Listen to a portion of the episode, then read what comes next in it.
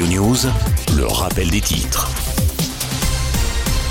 Après la rébellion de la milice russe Wagner, les combattants d'Evgeny Prigogine ont quitté les régions de Voronezh et Lipetsk au sud de Moscou. Le régime d'opération antiterroriste a ainsi euh, été levé dans la capitale, tandis que le ministre de la Défense est apparu pour la première fois à la télévision depuis la mutinerie ce matin. J'ajoute qu'à l'étranger, le président français Emmanuel Macron souligne des divisions après la rébellion en Russie.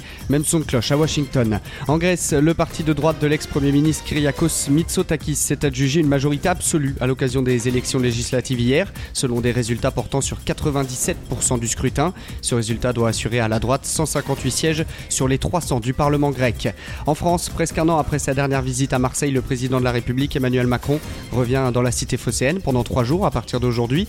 Le chef de l'État va ainsi lancer le deuxième acte de son plan Marseille en grand, lancé en septembre 2021 avec à la clé des investissements dans l'éducation, la sécurité, la culture, les logements ou les transports. Enfin, sport et basket après son élimination en demi-finale contre la Belgique, l'équipe de France féminine repart finalement avec euh, la médaille de bronze. Les Bleus se sont imposés hier lors de la petite finale face à la Hongrie 82 à 68.